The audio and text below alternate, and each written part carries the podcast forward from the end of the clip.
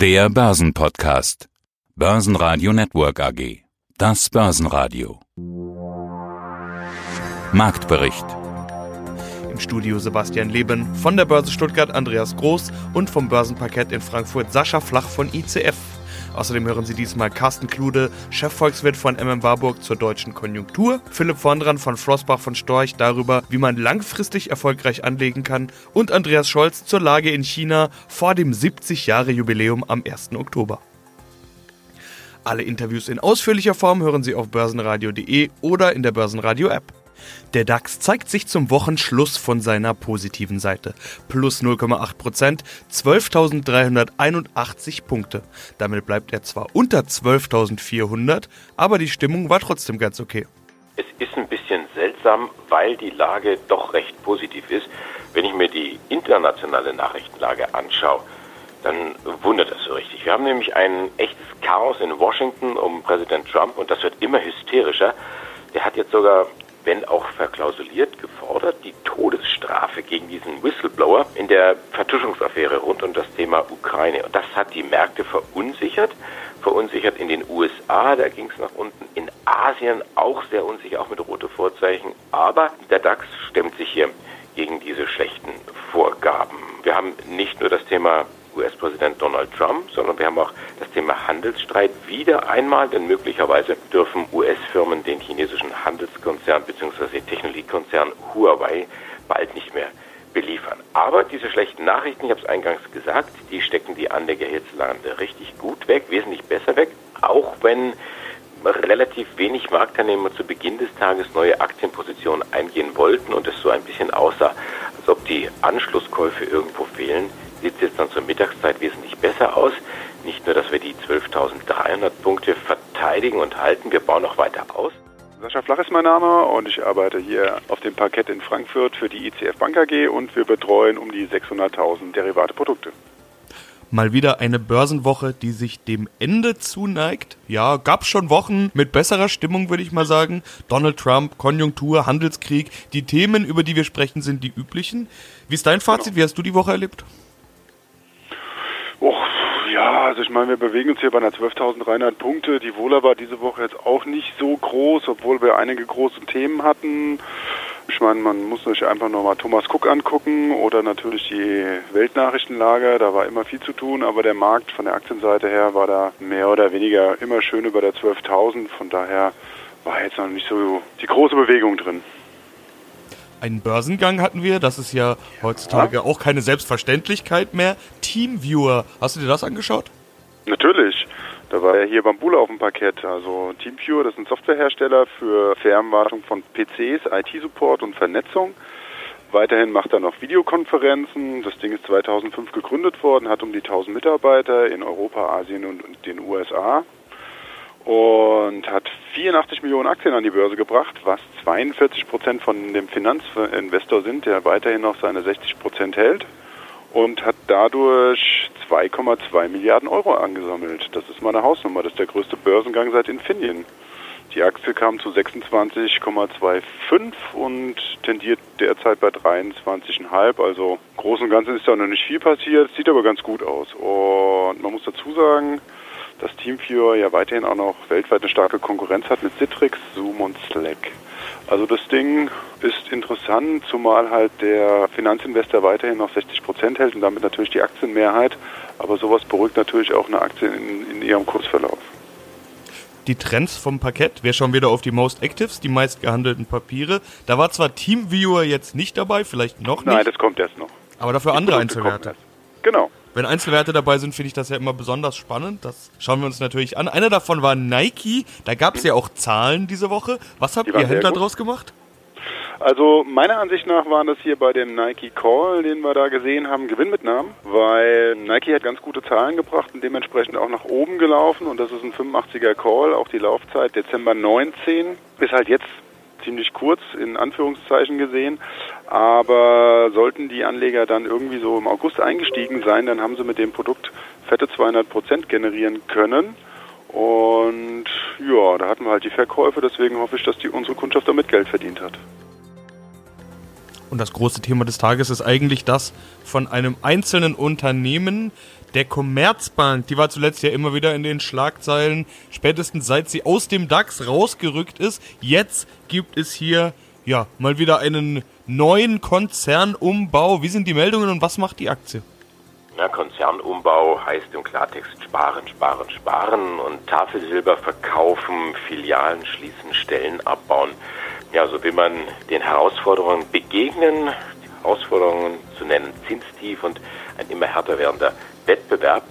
Jetzt die Meldung des Tages, der Aufsichtsrat hat diesen Schrumpfkurs, diesen verschärften Schrumpfkurs gebilligt. Den hatte die Bank vergangenen Freitag vorgestellt, jetzt also Haken hintergemacht, ihr könnt loslegen. Und jetzt legt die Bank auch los und kassiert gleich die Ertragsprognose. Man sagt, 2019 kann man jetzt nicht länger steigenden bereinigten Erträgen rechnen. Auf der anderen Seite will man auch ordentlich Geld nochmal ausgeben, nicht nur für den Umbau und äh, Stellenabbau, das kostet ja auch, sondern auch in das Thema Digitalisierung. 750 Millionen Euro. Man will das Mobile Banking ausbauen, da verspricht man sich sehr viel Zukunftsmusik. Und dieses Geld, das soll maßgeblich kommen aus dem Verkauf der polnischen Tochter M-Bank. Das ist das Thema Tafelsilber, was ich eingangs. Also es sind im Grunde genommen zwei Nachrichten. Das eine ist Prognosesenkung, man könnte auch sagen Gewinnwarnung. Und das andere ist, das ist unser Plan, das ist unser Sparplan, so soll es finanziert werden. Und die Commerzbank, die war relativ schwach gestartet. Jetzt guckt man sich das etwas genauer an. Auch der Vorstand hatte eine entsprechende Pressekonferenz gegeben, hat da informiert, hat also diese reine Pressemitteilung, die man rausgegeben hat, erläutert und jetzt hat so ein Umdenken eingesetzt und man traut der Commerzbank dann wieder mehr zu, verzeiht dieses Thema Gewinnwarnung und die Aktie ist mit 1,7 Prozent im Plus und kostet zur Mittagszeit 5,43 Euro. Mein Name ist Carsten Klude, ich bin Chefvolkswirt bei MM Warburg Co. in Hamburg und auch zuständig hier für das Asset Management und die Vermögensverwaltung. Und das spürt man auch in Deutschland. Sie hatten das schon angedeutet. Da spüren wir die Spuren, die Folgen ganz gewaltig. Man sorgt sich um die Konjunktur, Rezessionsangst und dies berechtigt, denn sie ist da. Auch wenn häufig betont wird, dass das ja eigentlich nur technisch sei und nicht so schlimm aussieht. Deutschland ist aber bei weitem nicht mehr die europäische Lokomotive, sondern wenn man die europäischen Volkswirtschaften als Tabelle sieht, ist Deutschland ganz weit hinten. Okay, ich will jetzt nicht sagen kranker Mann Europas, soweit ist es wahrscheinlich noch nicht, aber es sieht überhaupt nicht gut aus im europäischen Vergleich. Gerade die Einkaufsmanager-Indizes, die wir Anfang der Woche bekommen hatten, haben das mal wieder gezeigt. Wie sehen Sie die Lage in Deutschland? Ja, Deutschland muss man sagen, ist eigentlich tatsächlich der große Verlierer dieses Handelsstreits zwischen den USA und China. Das liegt vor allem an der Struktur der deutschen Volkswirtschaft, denn wir sind extrem stark abhängig von den Exporten. Der Anteil der Ausfuhren an unserer gesamten Wirtschaftsleistung liegt äh, bei ungefähr 40 Prozent. In den USA sind das nicht mal 10 Prozent.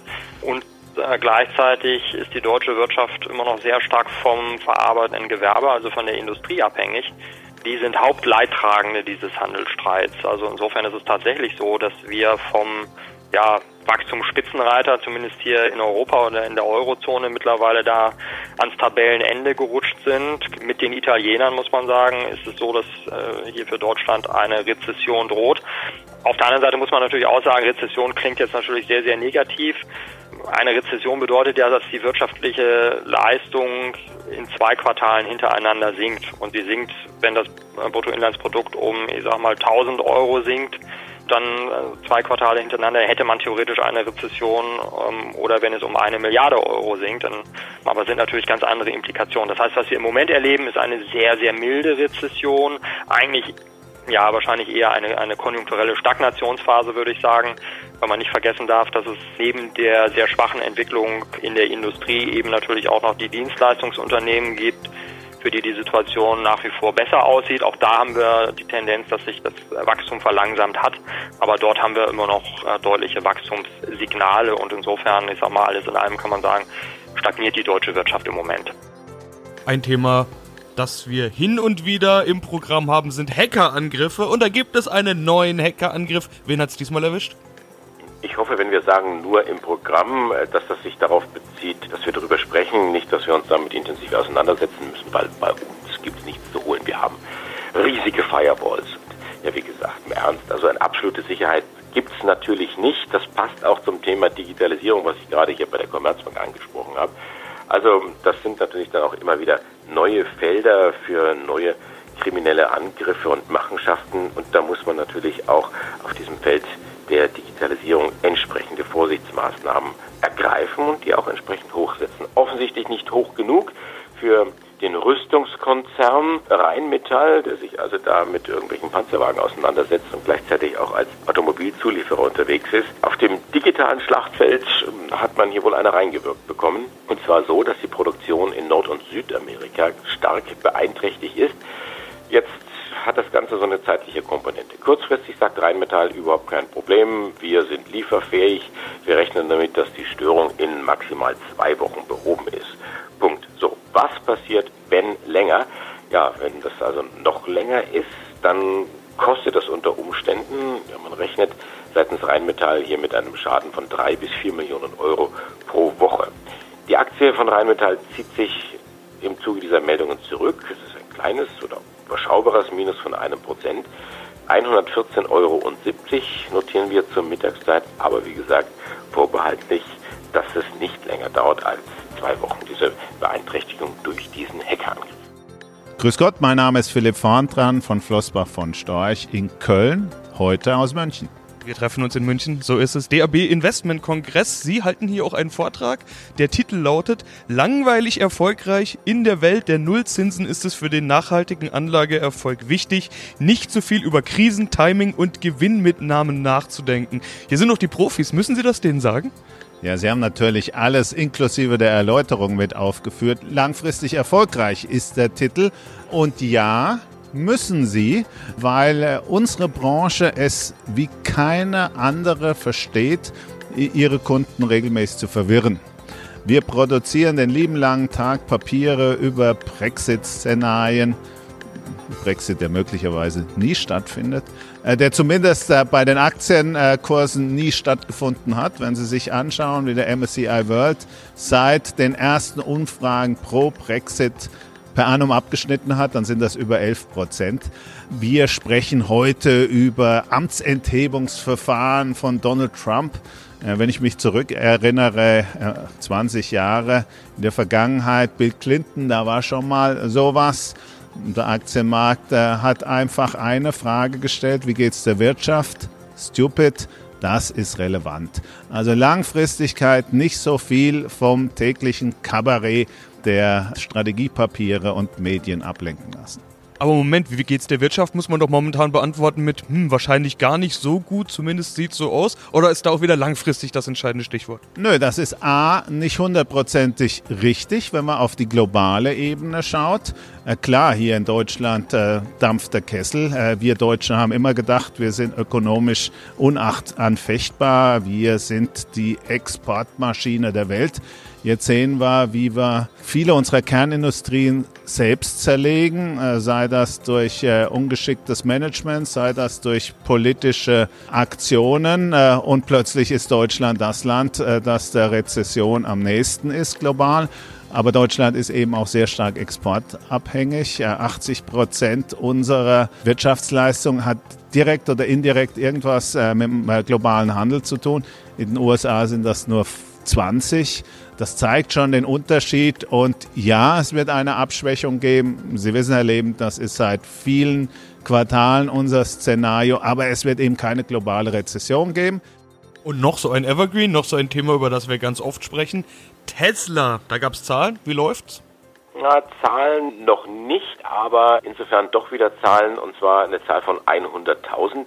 100.000 Fahrzeuge will man ausliefern. Also Tesla-Chef Elon Musk muss wieder einmal gute Laune verbreiten, denn sein Unternehmen schreibt ja nach wie vor Verluste, die Gewinnspannen sind klein, man hat nach wie vor Probleme mit der Serienfertigung und man steuert jetzt auf ein Rekordquartal zu. Nach 95.000, das ist der bisherige Rekord, will man im Quartal 100.000 Fahrzeuge ausliefern.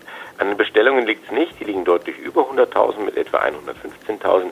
Aber man hat das gesagt, gut, jetzt äh, Serienfertigung hin und oder her, wir kriegen das in den Griff, wir gehen an alle Ressourcen ran und schaffen das. Also so ein bisschen Zukunftsmusik und der Markt der da sehr sensibel ist mit diesen euphorischen Meldungen, glaubt Elon Musk und die Aktie ist nachbörslich über 6% ins Plus geschossen. Ja, mein Name ist Andreas Scholz. Ich bin Vorsitzender der Geschäftsführung der DFV Eurofinance Group und wir organisieren unter anderem einmal im Jahr die Eurofinance Week in Frankfurt am Main. Das ist im November und davor gibt es noch andere Termine, einen großen Termin in diesem Jahr sogar. China feiert Geburtstag. Also China, die Volksrepublik, 70 Jahre. Am 1. Oktober ist es soweit. China ist ja ohnehin ein ganz wichtiges Thema und das wird auch auf der Eurofinance Week eine Rolle spielen. Dort gibt es nämlich eine eigene China-Konferenz. Am 20. November wird das der Fall sein. Welche Rolle spielt das Thema China auf der Eurofinance Week? Ja, eine immer größere Rolle spielt dieses Thema bei uns. Wir veranstalten in diesem Jahr, wie gesagt, am 20. November zum sechsten Mal unseren China Day. Das begann vor sechs Jahren relativ klein noch, hatte eher so Workshop-Charakter mit einer Zahlungsverkehrskonferenz. Da ging es nur um das Thema Remimbi und wie man den handeln kann und wie Clearing funktionieren könnte in Frankfurt beispielsweise. Frankfurt ist dann später in den Folgejahren einer der Clearing-Hubs geworden, wo man eben Remimbi handeln kann und zwar in unserer Zeitzone. Und aus dieser Idee heraus hat sich dann eine immer größere Konferenz entwickelt und der China Day ja, der ist am Mittwoch jetzt eine unserer größten Konferenzen mit sehr, sehr vielen Gästen eben auch aus China, die nach Frankfurt kommen. Da geht es eben nicht nur um das Thema Zahlungsverkehr, sondern auch um das Thema Handelsbeziehungen, um das Miteinander inbound, outbound, also Deutschland nach China, von China nach Deutschland. Es geht um das Thema M&A, es geht um das Thema Investieren in China, beispielsweise um Infrastrukturinvestitionen. Und damit ist es nicht mehr eine reine finanzwirtschaftliche Konferenz, wo es um Finance und Banking geht, sondern eben auch eine, wo wir mehr und mehr auch die Realwirtschaft einbinden wollen, also auch die Unternehmens sich dann transportieren wollen. Denn für viele Mittelständler gerade bleibt China ein ganz, ganz entscheidender, ein ganz, ganz wichtiger Markt. Ja, dieses China, was natürlich älter ist als 70 Jahre, das Kaiserreich China ist also viel, viel älter logischerweise. Diese Volksrepublik, sie feiert am 1. Oktober ihren 70. Geburtstag und das ja in einer Zeit, die sehr, sehr viele Herausforderungen mit sich bringt. Börsenradio Network AG Marktbericht